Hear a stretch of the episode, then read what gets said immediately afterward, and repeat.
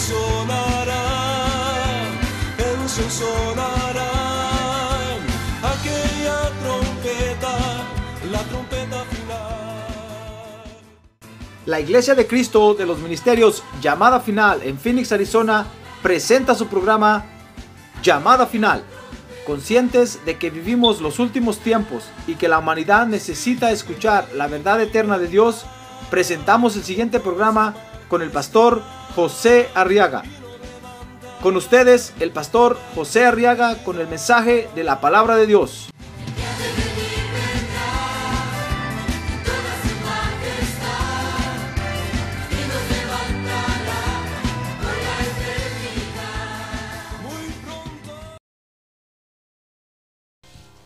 Primera de Samuel capítulo 37, oh, perdón, capítulo 17, 17. Dice el verso 37. 37. Y David añadió, el Señor que me ha librado de las garras del león y de las garras del oso, me librará de la mano de este filisteo. Y Saúl dijo a David, ve y que el Señor sea contigo. Dice el verso 38 que Saúl vistió a David con sus ropas militares y le puso un yelmo de bronce en la cabeza y lo cubrió con una armadura. Y David se ciñó la espada sobre sus ropas militares y trató de caminar, pues no se las había probado antes. Y entonces David dijo a Saúl, no puedo caminar con esto, pues no tengo experiencia con ellas. Y David se las quitó.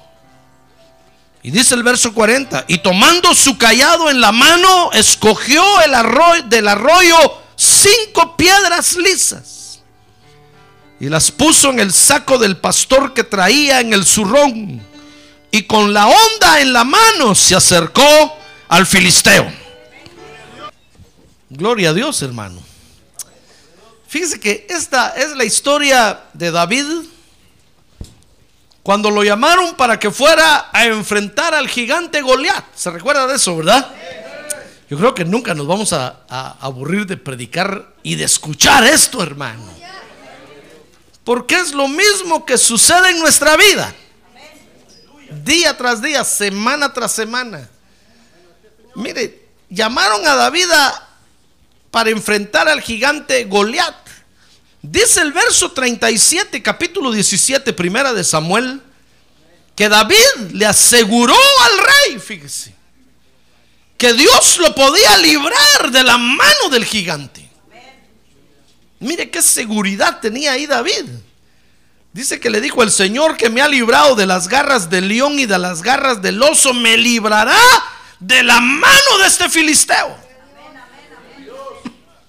Mire, le aseguró al rey, fíjese. David ahí era un jovencito, hermano. Tal vez todavía hasta con barros en la cara.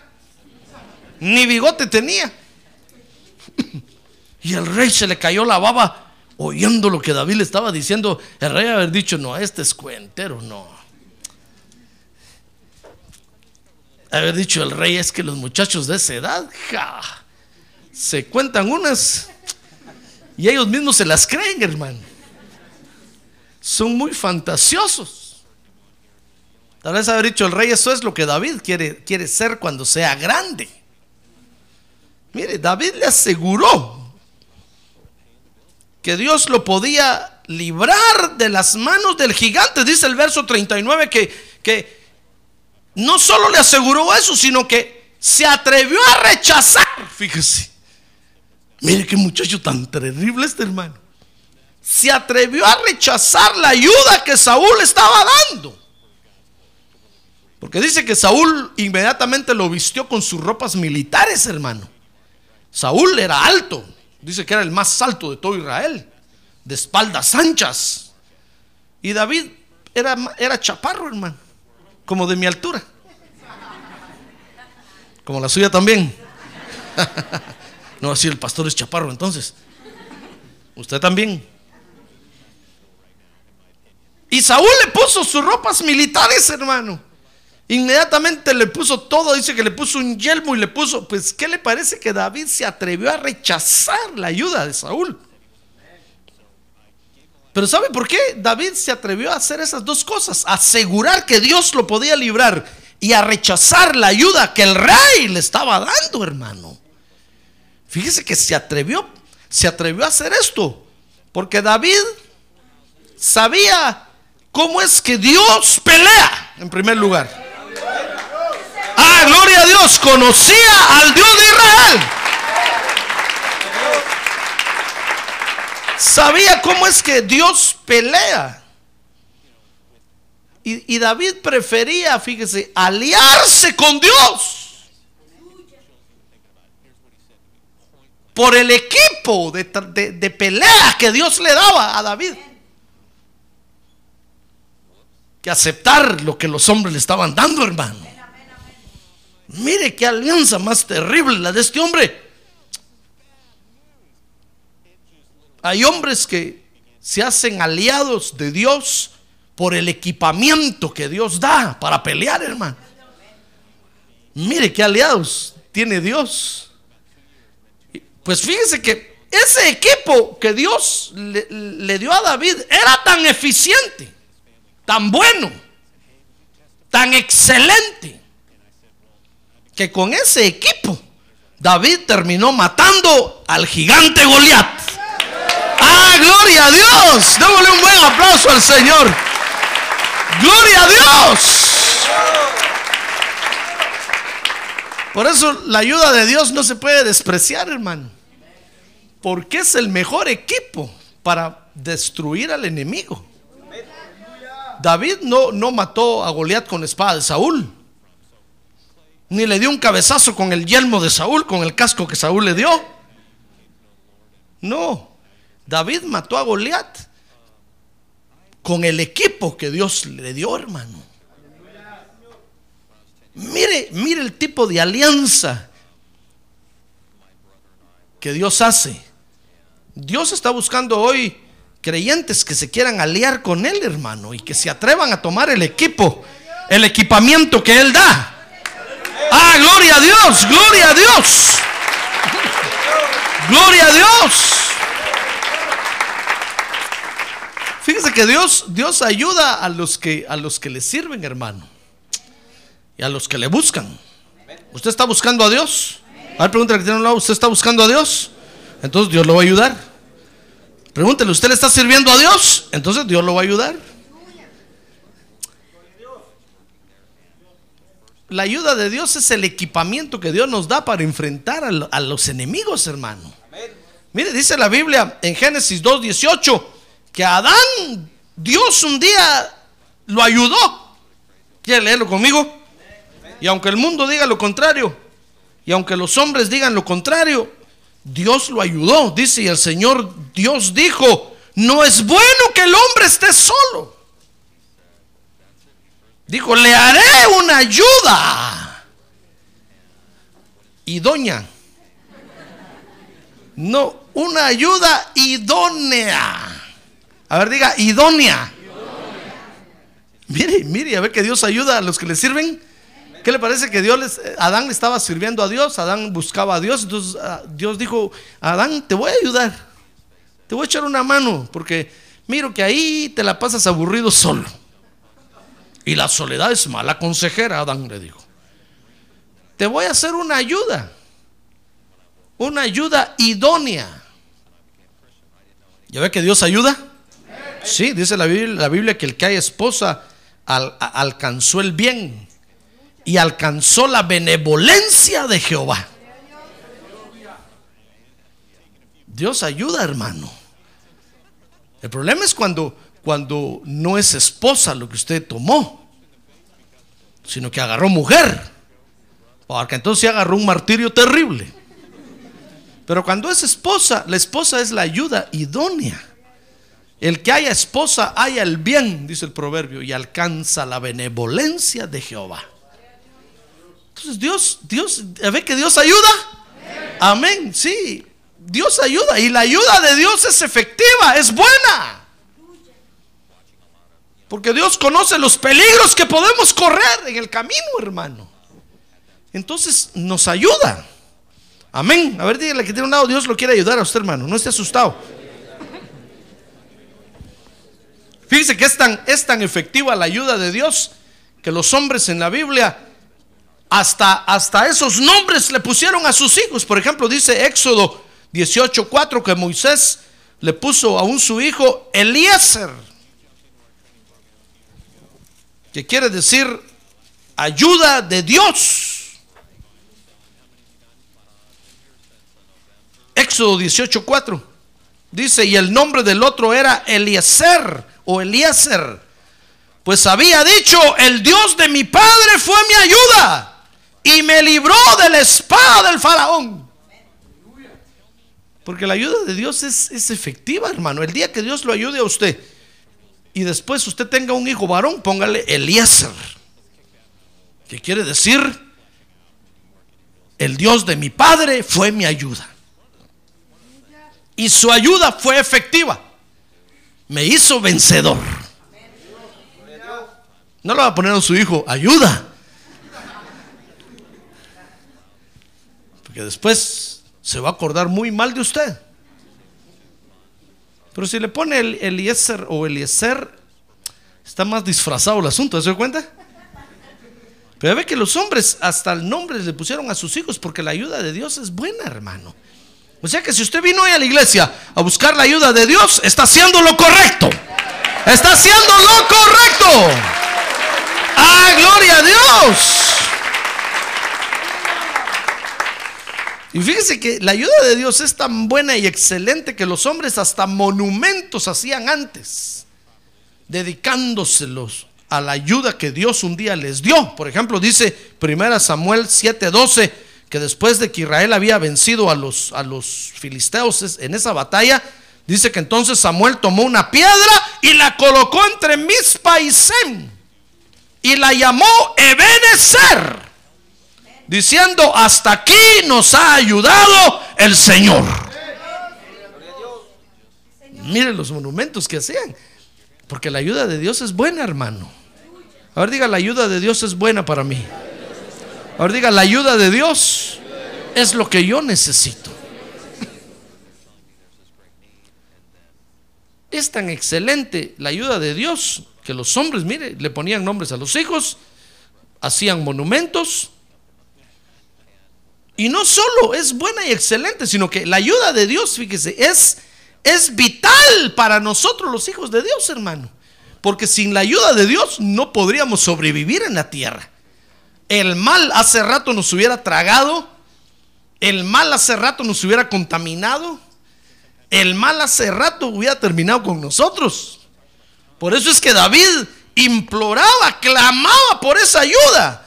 Dice, dice ahí el Salmo 27.9 que, que David clamaba, oiga, dice, no, no escondas tu rostro de mí, le decía el Señor. No rechaces con ira a tu siervo. Tú has sido mi ayuda. No me abandones ni me desampares, oh Dios de mi salvación. Porque la ayuda de Dios es vital para nosotros, hermano. Por eso David ahí se está, se está acercando a Dios, se está reconciliando con Dios. Le está diciendo, Dios, no me rechaces porque soy pecador. Mejor perdóname, porque necesito tu ayuda. Como que le está diciendo Dios, si no me perdonas, ya no me vas a ayudar. ¿Y qué voy a hacer yo? Si ya no solo ya me acostumbré a tu ayuda, sino que ahora tu ayuda es algo vital para mí. Es como comer todos los días. Es como dormir. Como dormir. Ya se durmieron algunos, hermano. A ver, levante el que esté al lado, dígale, no levántelo, despiértelo, que despiértelo. No le diga wake up, no porque se va a poner de piso, va a ir, no, no. Solo diga despierta, hermano. Termine con la siesta. Ahora, fíjese que la ayuda de Dios tiene una dirección. Porque no crea usted que Dios nos ayuda a nosotros solo porque es muy bueno o solo porque quiere. No, la ayuda de Dios siempre tiene un propósito en nuestra vida, hermano. ¿Comprende? ¿Con qué razón David rechazó el equipo que Saúl estaba dando?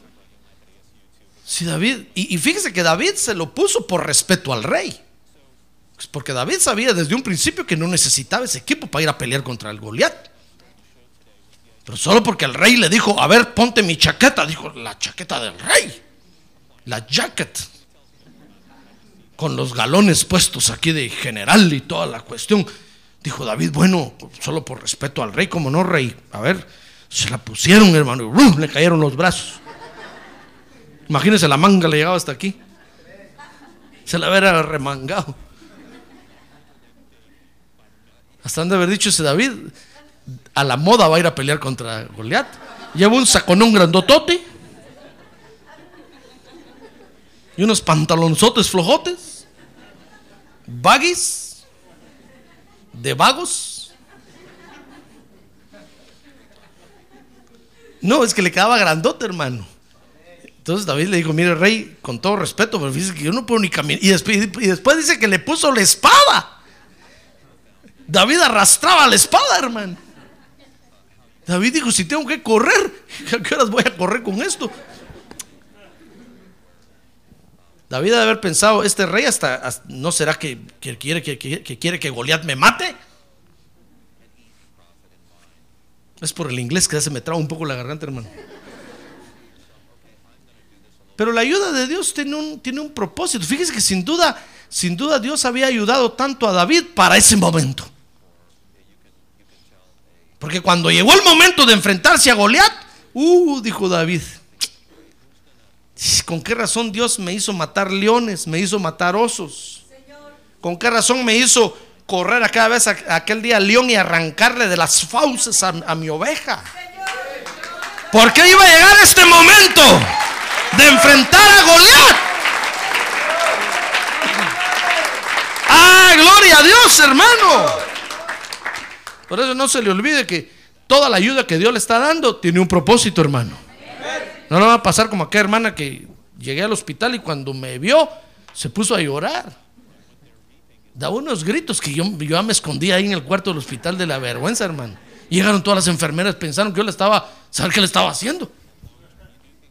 Y al entrar, como no era hora de visita, me dijeron, no es hora de visita, le dije, yo soy el pastor. Oh, ¿cómo no? Me dijeron, pastor, come in, come in.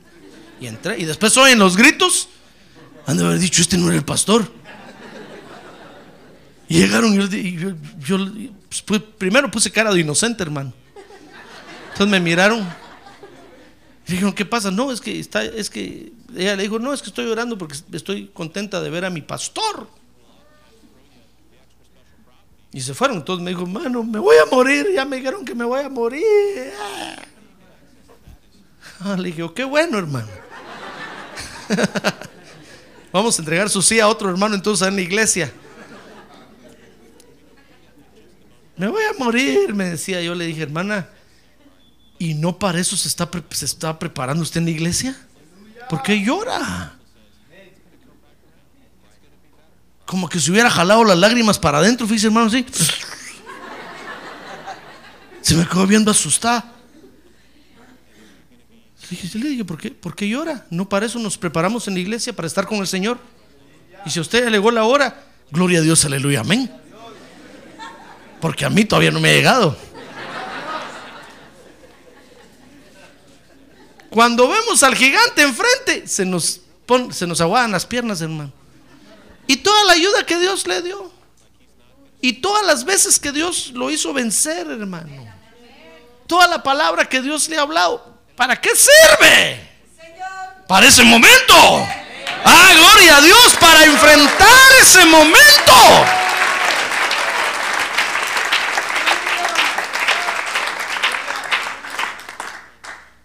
Pero vemos al gigante. Y lo primero que hacemos es ya no venir a la iglesia. Y la ayuda que Dios le ha dado, hermano. ¿Qué pasó?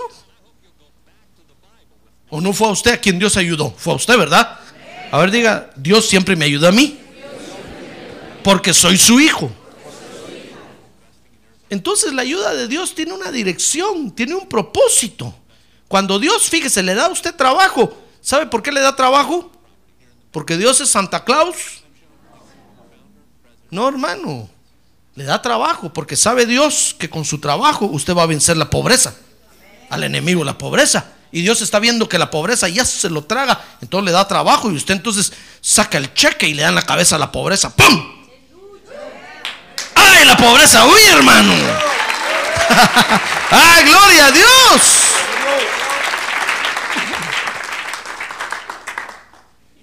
Ahora cuando Dios ve que usted no corre peligro, no le da trabajo. Y usted dice, Dios, dame un trabajo. Y Dios dice, no, ahí estás bien, ahí está. Ahí te tengo al, al- al- a ojo vista.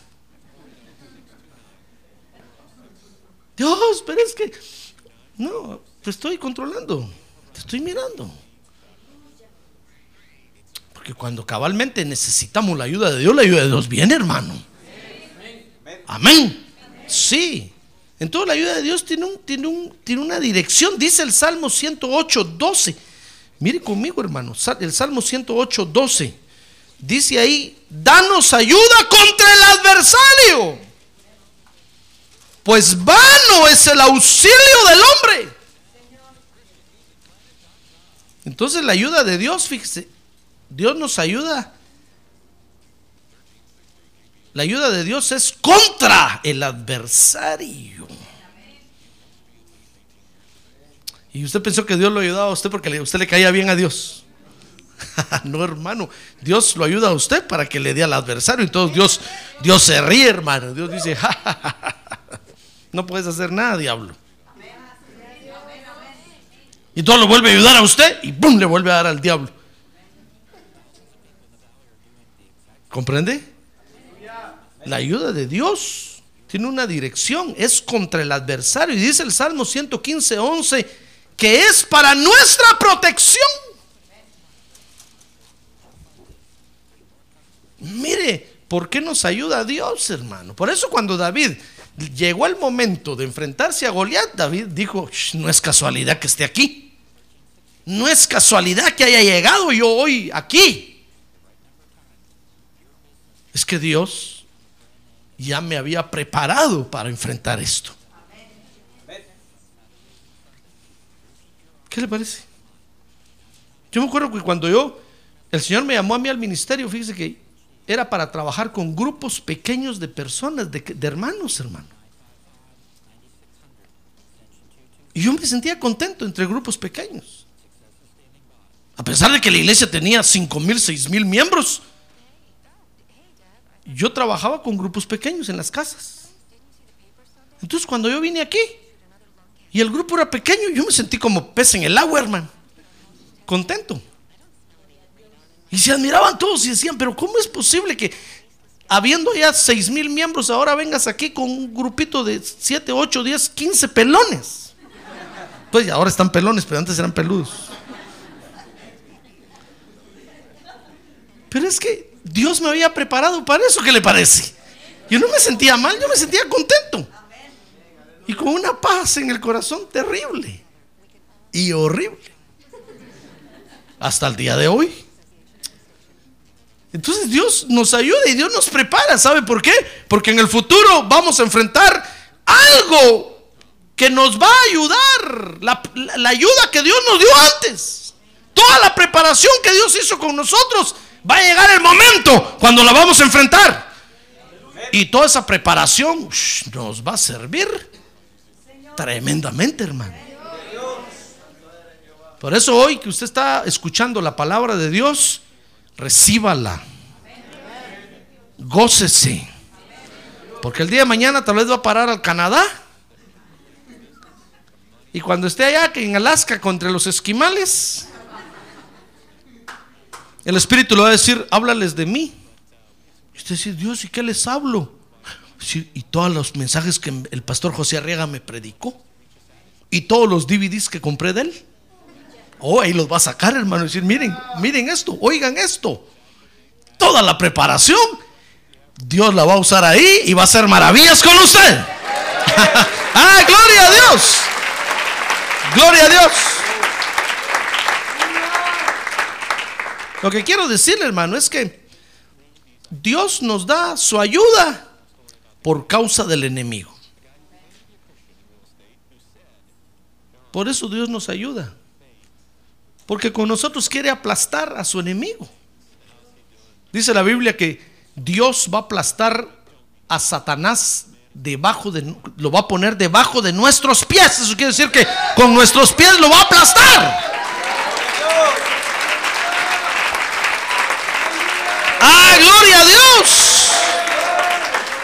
¿Ya ve por qué la ayuda de Dios es vital para nosotros? Es cosa de vida o muerte. Porque el enemigo ya lo conoce a usted, hermano. El enemigo ya miró que se metió aquí en el 6023 Norte 71 Drive. Allá está afuera, mira, está, está en la calle, aquí lo estoy mirando. Desde, ah, está esperando que usted salga. Dice, si hace rato se metió y no sale. Y me dijo que solo iba a estar media hora ahí.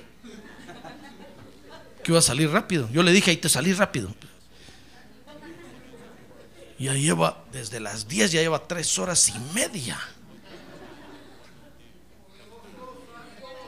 Y no sale. El enemigo lo está esperando allá. ¿Y qué va a hacer usted si Dios no lo ayuda, hermano? Entonces es, es, vital la ayuda de Dios para nosotros. Por eso David le decía, Señor, perdóname, por favor. Está bueno, reconozco que soy pecador, pero no me dejes de ayudar. Porque si me dejas de ayudar, no puedo, no puedo aplastar al enemigo. Por eso, Dios nos ayuda, fíjese, por causa del enemigo, hermano. ¿Quiere usted la ayuda de Dios? Ah, levante su mano y dígale, Dios, yo quiero, yo necesito tu ayuda. Yo quiero tu ayuda. Muy bien, baje su mano. Si la, si la ayuda se llama pobreza, enfermedad, o perdón, si el enemigo se llama pobreza, enfermedad, sea lo que sea, usted necesita la ayuda de Dios. Amén. Mire conmigo entonces, primera de Samuel 17:1. Dice que ahí que los enemigos estaban retando al pueblo de Dios. Dice que los filisteos reunieron sus ejércitos para la guerra y se concentraron en Soco. A ver, diga Soco. Que pertenece a Judá y acamparon entre Soco y Aseca. A ver, diga Soco y Aseca. No Azteca, no, Aseca. No se va a confundir, hermano. Dice que era en Efes Damín. Mire qué interesante esto, hermano. Fíjese que soco quiere decir socorro, pero lo escribían soco. Y el socorro es la ayuda de Dios. Mire, a veces nosotros estamos entre soco y aseca. Fíjese que aseca quiere decir lugar excavado. Eso quiere decir que nosotros a veces casi nos hundimos pidiendo la ayuda de Dios y no la recibimos, hermano. ¿No le ha pasado a usted que a veces usted le pide a Dios, Dios ayúdame y Dios no responde? Y ya el problema se lo traga, la pobreza ya lo agarra, usted siente que ya se va a la cárcel. Usted siente que la enfermedad ya lo mató, ya lo mató y usted, Dios, sáname, sáname. Y está entre el socorro de Dios y entre los aztecas. está entre el socorro de Dios y Aseca. Está entre, entre hundirse y se está hundiendo y se está hundiendo y va para atrás y se está hundiendo y el socorro, el auxilio de Dios no llega. Mire, dice que el enemigo llegó y se puso ahí. Y entonces Israel, dice el verso 2, salió a pelear y se puso en Ela. Ahora, Ela, fíjese que quiere decir roble. A ver, diga, Ela. Ela quiere decir roble porque es, la, es figura de la firmeza en la que debe pararse el creyente en esos momentos. Porque esa batalla se comienza a ganar cuando uno se para con firmeza, hermano. Cuando usted vea que la ayuda de Dios no llega y, y está el hoyo ya ahí cerca y usted ya hasta ve el fondo del hoyo, hermano. Hasta ya ve cómo va a caer allá. Usted dice, voy a rebotar de aquí para allá y al fin voy a caer allá. Entonces es ahí donde usted tiene que pararse firme. Firme. Sabiendo que Dios lo va a ayudar. La ayuda de Dios va a venir. La ayuda de Dios va a venir. La ayuda de Dios va a venir. ¡Ay, gloria a Dios! Porque Dios no lo llamó para que el enemigo lo destruya a usted, hermano. ¿Sabe usted eso? Fíjese que cuando, cuando Dios un día le dijo a, Moisés en el desierto, mira Moisés, hazte un lado, muévete 10 grados noreste, le dijo. Solo 10 grados, hazte, porque ahorita voy a matar a todo este pueblo, lo voy a matar. Hazte un lado un poquito, camina un paso a la derecha, le dijo, un paso, medio paso. Y voy a matar a todos estos. Dice que Moisés le dijo, no Dios, si los vas a matar a ellos, mátame a mí también. Y Dios le dijo, ¿por qué? Si estás viendo cómo son, mira lo que están haciendo. Entonces Moisés le dijo, Dios, pero es que si los matas, ¿qué van a decir los egipcios? ¿Que los sacaste de allá para matarlos aquí? ¿Qué van a decir tus enemigos? Ahí dijo el Señor, se rascó la cabeza así, el Señor dijo, es cierto. Tiene razón Moisés. Y ya no los destruyó. Porque Dios no nos llamó para destruirnos, porque si no, ¿qué van a decir los enemigos, hermano? ¿Qué van a decir los ladrones de la cuadra allá donde usted vive? Cuando lo miren van a decir, y no que a la iglesia, no que Dios te había cambiado. Mejor te hubieras quedado aquí con nosotros. Ni en la cárcel hemos caído. No, pero Dios, Dios no lo llamó para avergonzarlo a usted. Dios llamó para ayudarlo, para usarlo como instrumento para destruir a los enemigos. Ah, gloria a Dios. Mire, dice primera de Samuel 17:3 que el enemigo se había crecido tanto que se había parado en un monte, así como estaba el pueblo de Dios parado en un monte. Dice, los filisteos estaban a un lado del monte e Israel estaba al otro lado del monte y entre ellos estaba el valle. Porque a veces el enemigo se crece tanto, hermano, que se nos pone al lado. De tú a tú nos habla. Dice, tú vas a la iglesia, yo también. Usted dice,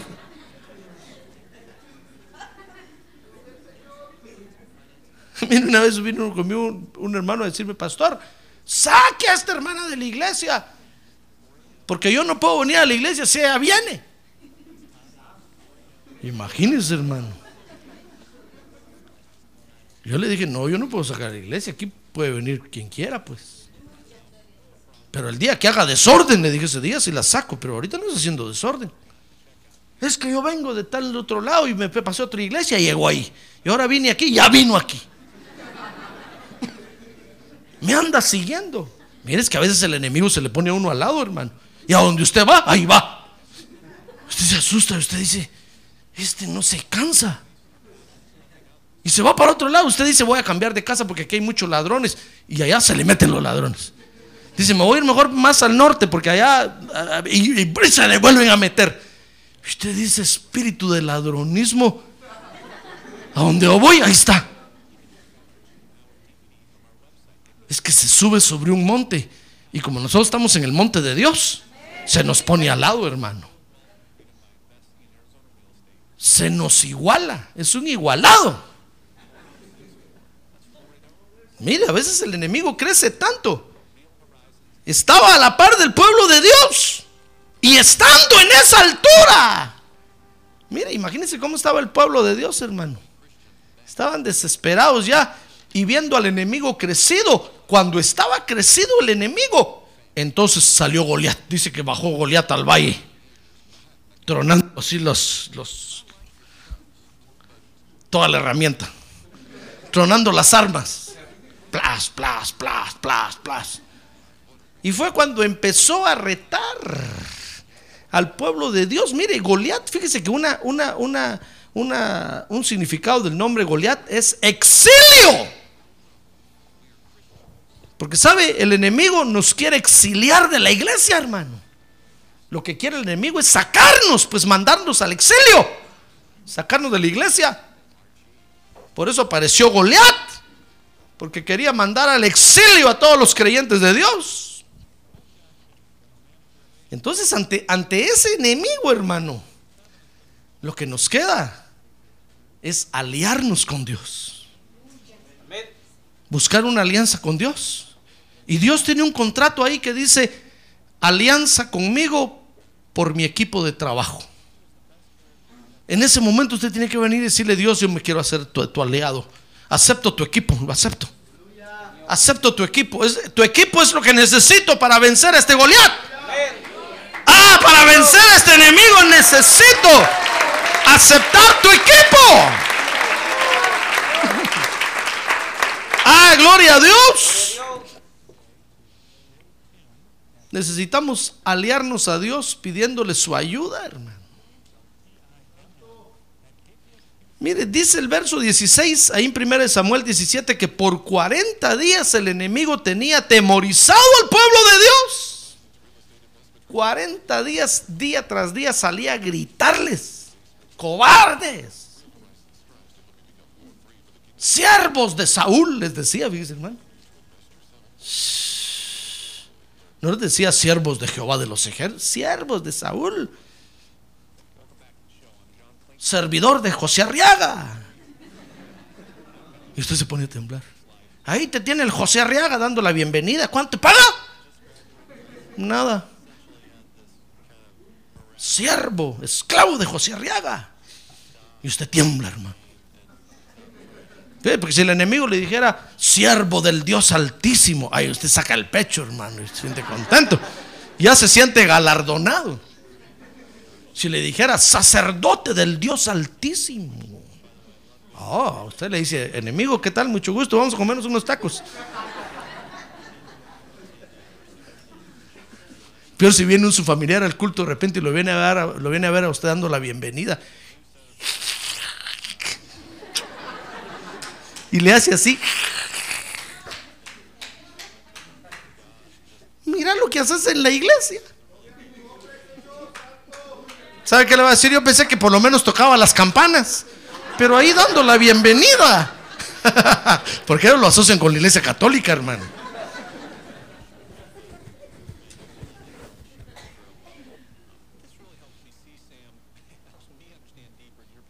Mire, es en ese momento cuando nosotros necesitamos pedir la ayuda de Dios, hermano.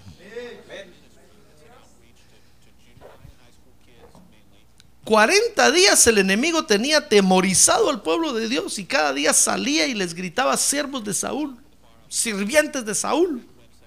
No sirven para nada, miedosos. 40 días, imagínense. 40 días ya está recibiendo burlas y cuestiones así. Yo, creo que nadie aguantaría, hermano. Fíjese que todo el ejército estaba ahí porque el rey estaba ahí. Si el rey no hubiera estado, todos hubieran ido corriendo a su casa. Pero el rey estaba ahí, el rey decía, no nos vamos.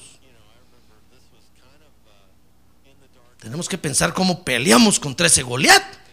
Ahora dice el verso 12 que en ese momento, después de 40 días, entonces aparece David. Dice ahí 1 Samuel 17, 12 que David era hijo del Efrateo de Belén de Judá, llamado Isaí, y este tenía ocho hijos.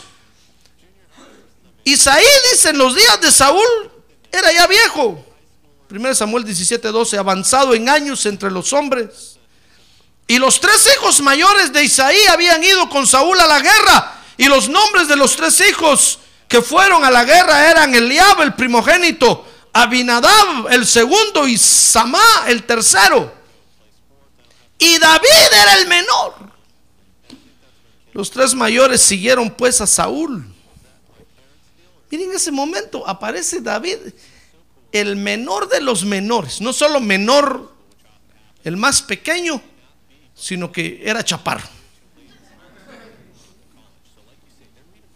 Mire, hermano, era pequeño de pequeños. Y los tres hermanos mayores, como eran altos y galanes, se habían ido al ejército. David no fue al ejército porque no daba la estatura. Y entonces dice que ese día le dijo a su papá, David, ya regresaste de la- y las ovejas ya están ahí en el redil. Le dijo, muy bien, ven para acá. Llévale estos quesos a tus hermanos, le dijo. Mire, parece el cuento de la caperucita roja, ¿verdad? Llévale estos quesos a tus hermanos que están en la guerra, pobrecitos, hambre han de tener. Llévales esta Biblia, allá están en Irak. Llévales esta Biblia, llévales Y por favor me saludas al rey de, de paso, dile que se acuerde que mis tres hijos están en el ejército, que no me los vayan a matar. Y se fue David con la canasta cantando en el camino.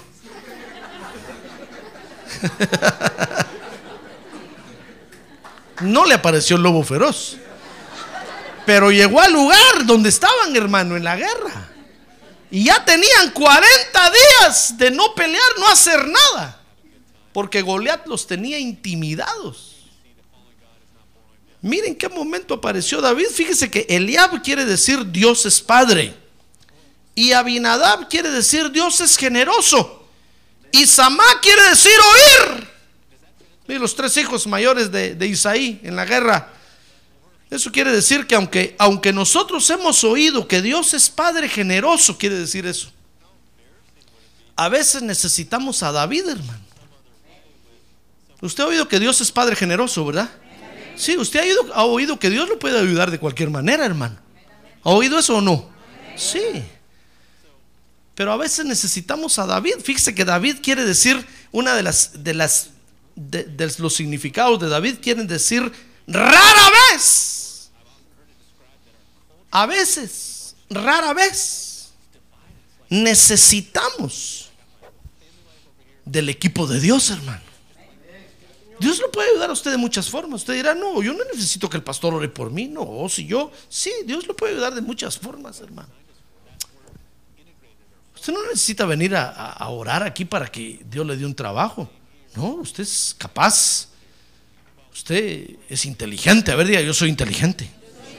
Dios le puede dar un trabajo. Y un, buen trabajo, sin necesidad de que usted venga a pedir oración. Nosotros sabemos que nuestro Padre es Padre generoso. A ver, diga, yo tengo un Padre generoso. Generoso. A ver, diga, generoso. Nosotros sabemos que hemos oído, hemos aprendido. Mire, Eliab, Abinadab y Samá, hemos oído, hemos aprendido que Dios es Padre generoso, pero a veces, rara vez, pero de vez en cuando, ahí sí que muy de vez en cuando, vamos a necesitar a David, hermano. Yo sé que usted no tiene necesidad que yo ore por usted, gracias a Dios, hermano, trabajo que me quita de encima. Pero a veces, rara vez, usted va a necesitar la ayuda del equipo de Dios, hermano. ¿Comprende? No le estoy diciendo que venga todos los días. No, no le estoy diciendo que usted necesita de la ayuda del equipo de Dios todos los días. No. Hay quienes no lo necesitan. Y qué bueno, hermano. Pero a veces, rara vez, cuando usted venga a hablar conmigo, dígame, pastor, ya se dio cuenta que rara vez vengo a hablar con usted. Sí, decir, sí, qué bueno que, que por lo menos rara vez necesite usted. Pero lo vamos a necesitar, hermano. Aunque venga a decirme, mire, pastor, ¿se acuerda de aquel sueño que le conté? ¿Qué sueño, hermano? Hace dos años vine a hablar con usted. Ay, hermano. ¿Usted cree que yo tengo un chip de memoria? Bueno, sí tengo una buena memoria, pero no com- computarizada completamente. Pastor saca sus archivos ahí. Sueño del 2004. Hermano fulano de tal. Ya no me acuerdo, hermano. Ya en dos años han pasado tantas cosas, tantos sueños me han contado, tantas visiones he visto que ya no me acuerdo. Pero está bueno, aunque sea así. Pero rara vez usted va a necesitar. Por lo menos si usted de los que dice que no necesita, déjeme decirle, hermano, que rara vez, pero va a necesitar. Mira, ahí estaba Saúl con los tres hijos mejores de Isaí. No podía pedir más el rey Saúl. Los tres hijos mayores y más altos y fornidos le había dado Isaí para la guerra. Y entonces se le ocurre a Isaí enviar a David. Y llegó David con la canasta de quesos, hermano. Y todos lo vieron y dijeron, uy, ya llegó, el quesero. Empezaron a molestar a David y dijeron, ¡Ey, ey! Ya vino el mandado para los hijos de Isaí. Y David, en eso empezó a oír que platicaban y decían, es que ese gigante, qué feo, ¿cómo habla? Entonces David, ¿de qué gigante? Dice que preguntando, ¿qué gigante? Cuando dice que en eso apareció Goliat. Y empezó a gritar, siervos de Saúl, inútiles, pónganme a uno enfrente para que pelee conmigo. Cuando David vio eso, dijo, ¿y, es, se ¿y eso qué es? Te dijeron, es el, es el, el campeón de los filisteos. Y nos está retando, ya lleva 40 días. Uy, dijo David, pobres ustedes. Vaya que solo a dejar quesos vine yo.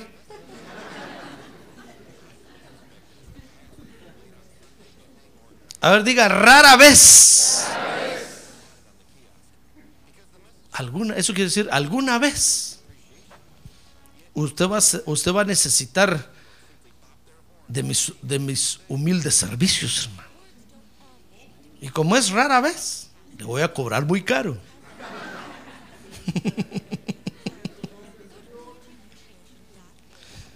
Mire, ¿saben qué consiste, en qué, en qué consiste la ayuda de Dios?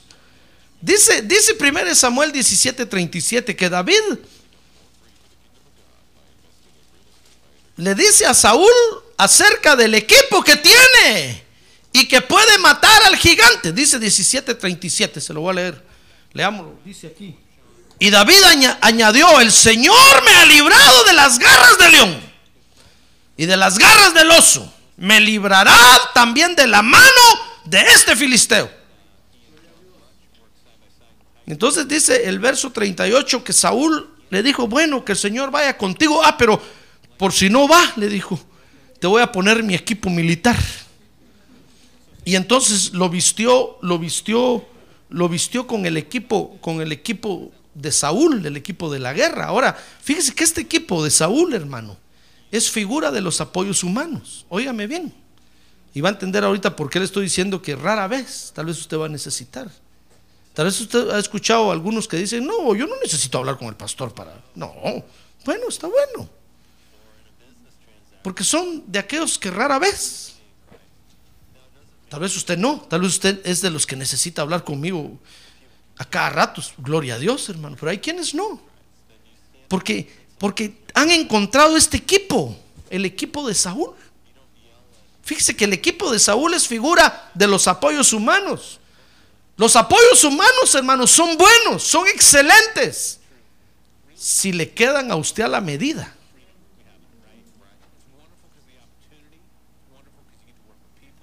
Pero el problema con David era que no le quedaba la medida, hermano. Le quedaba grandote. Por eso le digo, mire, rey, ¿cómo voy a pelear yo con esto si no puedo ni dar un paso? Si tengo que correr, ahí Goliat me va a aplastar. Yo no puedo caminar con esto, ni caminar puedo, mucho menos pelear. Mire, el equipo que Saúl le dio a David es figura de los apoyos humanos que son buenos, hermano. Mire, los apoyos humanos son excelentes cuando le quedan a usted a la medida. Si usted encuentra un apoyo humano allá que le, que le queda la chaqueta, así como me queda a mí este saco,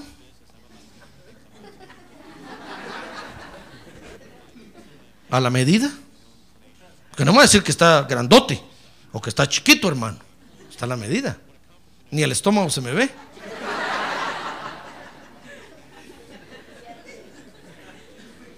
Eso dice mi esposa.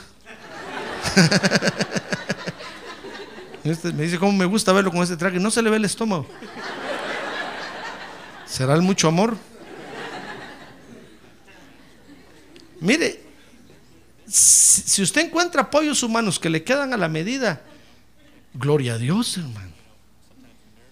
Mire, cuando usted se mete en un lío y necesita un abogado y el abogado le dice, bueno, le voy a cobrar 3 mil dólares solo de down payment y usted los tiene y le queda la medida del traje, póngaselo, hermano. Porque con ese traje usted va a pelear y va a matar a Goliat. Pero si usted dice, ¿tres cuánto? Tres mil. Y, y quiero ahorita, los quiero ahorita aquí. Y usted dice, pero no tengo. Ni tengo carro que vender, mi carro vale mil. Si es que lo remato ahorita. ¿Cómo le voy a dar tres mil a este? E- El traje le está quedando grandote, ¿comprende? Le están poniendo un sacón, hermano. Dígale usted al abogado, gracias por su equipo, pero me queda muy grandote. No me talla. Si usted va a buscar un apoyo humano y el médico le dice, sí, como no, pero le tengo que hacer tres operaciones antes de hacerle la cuarta, que es la final. Dice, muy bien, ¿y cuánto cuesta cada operación? 10 mil dólares cada operación. Mire, si usted tiene un seguro que le cubre y le paga eso, el traje le queda bien, hermano. Vaya, métase porque con esa, con esa armadura, con ese equipo, usted va a matar a Goliat. Pero si usted dice, no tengo aseguranza médica. Y 10 mil, tres operaciones, 30 mil. Y la cuarta, ¿cuánto dice que cuesta?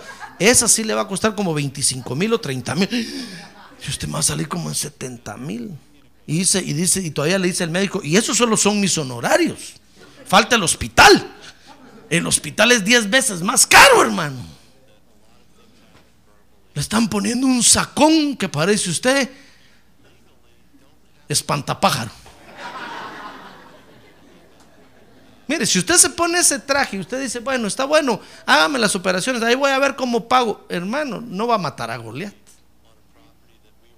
El Goliat lo va a aplastar. Porque el saco está muy grande, el traje está muy grandote, no le queda, hermano. Aunque usted diga, pero es que por fe los brazos se me van a alargar y entonces voy a pagar. Hermano, el traje está muy grande, tiene que ser realista. Eso fue lo que hizo David ahí. Digo, ¿cómo no, rey? A ver, préstame su traje. Se lo puso. Cuando vio que el pantalón le doblaba y le doblaba y no se encogía, hermano. David le dijo, no me permite, rey, cortar. No, no, le digo, si es mi traje militar. David dijo, no. ¿Ya ve por qué David rechazó el traje de Saúl? Porque le quedaba grandote, hermano. Si usted se enamora, bravo para los jóvenes, y cuando se enamora, la novia le empieza a pedir un montón de cosas, dese cuenta que el traje le queda grande, hermano. Dígale usted, mira, mucho te quiero, pero me está quedando grande el traje.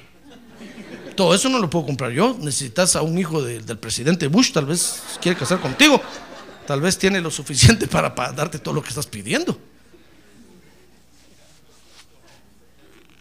Porque a veces las señoritas creen que los jóvenes son Superman, hermano. Que les pueden dar de todo. Y si no está trabajando. ¿Sabe quién les paga la ida al cine? El papá. ¿Sabe quién les da para que compren ice cream ahí? El papá. O la mamá. Entonces, si le empieza a pedir muchas cosas, dígale usted, no, no, no, no, ese traje está muy grandote para mí. No, no, no. No, no. Ni me lo pruebo. Solo de, solo de vista se ve que está muy grandote. Mire, ¿comprende lo que vivió David? David le dieron un traje para pelear con Goliat, hermano. Es figura de los apoyos humanos. Porque Saúl dijo: Te tengo que dar algo para protegerte. Vas a ir a enfrentarte a ese, a ese animalón.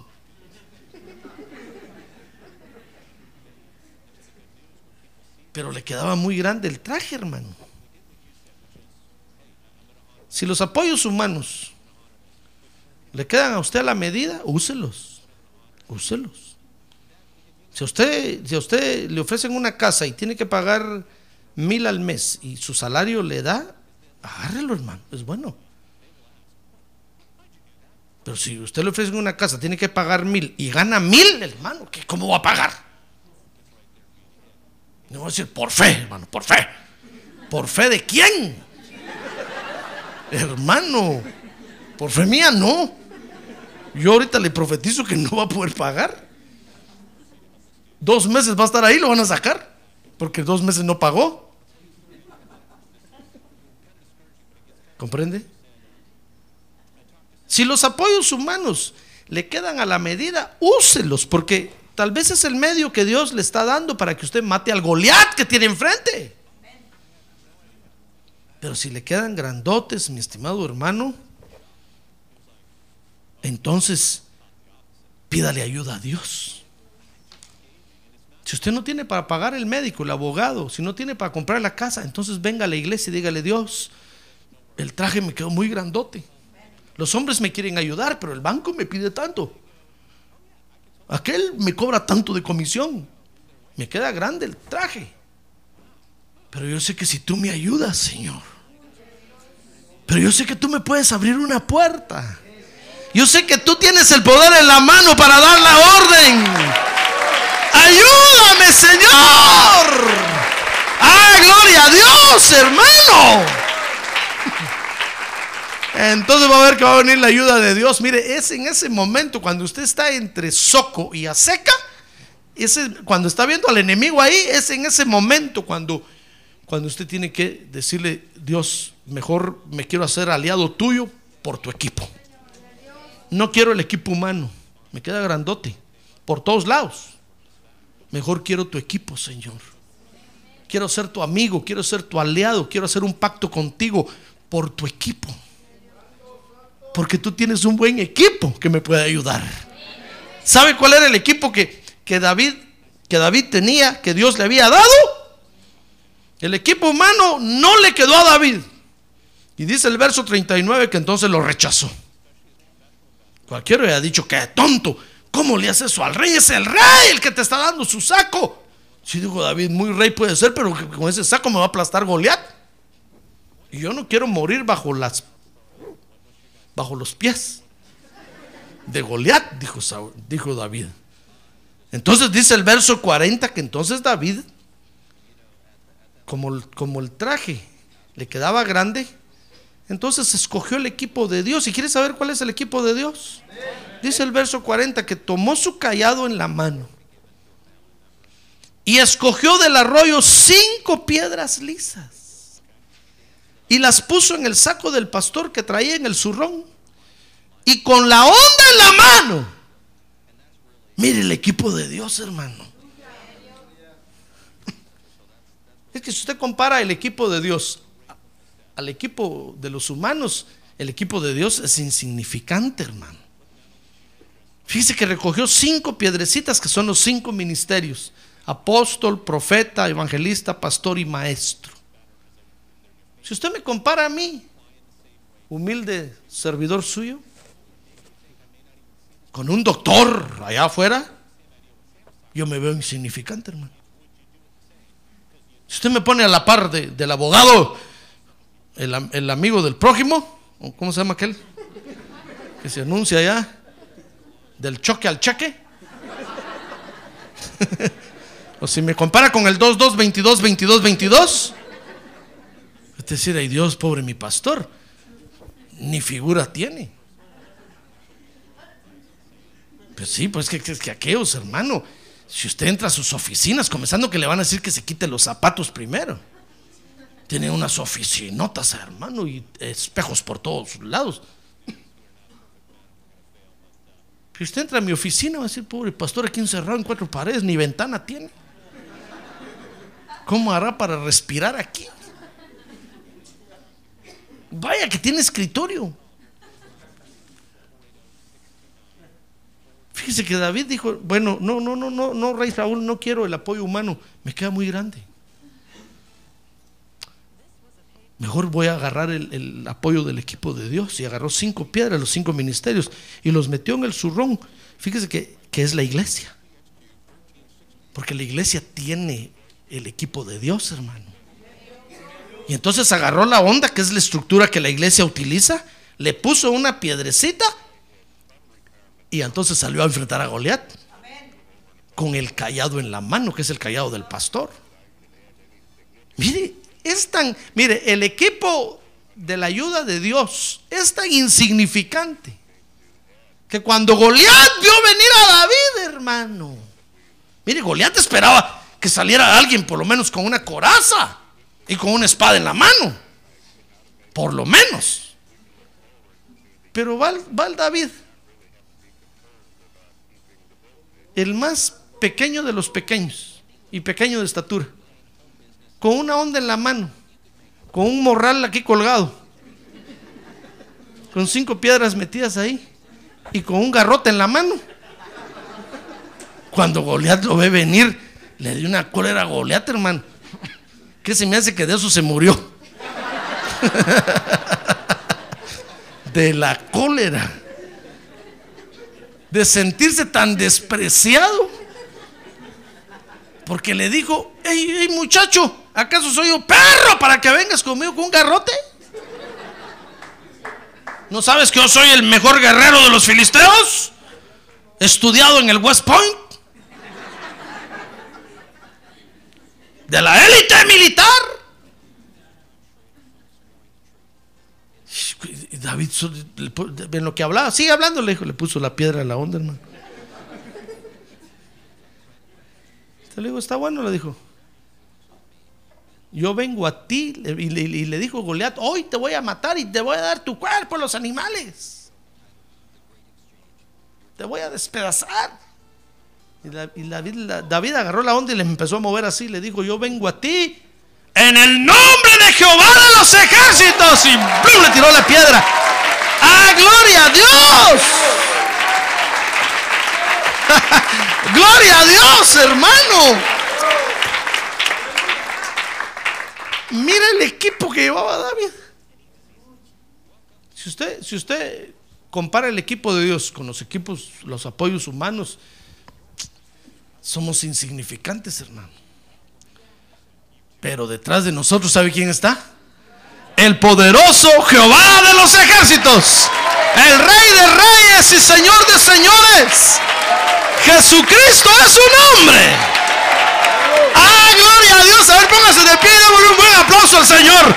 ¡Gloria a Dios! ¡Gloria a Dios! Démosle un buen aplauso al Señor, hermano. ¡Gloria a Dios! ¡Gloria a Dios! ¡Gloria a Dios! Porque esa es la ayuda, esa es la ayuda que Dios nos da. Esa es la ayuda que Dios nos da. Porque con la ayuda de Dios vamos a aplastar al enemigo. Con la ayuda de Dios vamos a derrotar al enemigo. Con la ayuda de Dios vamos a ser vencedores.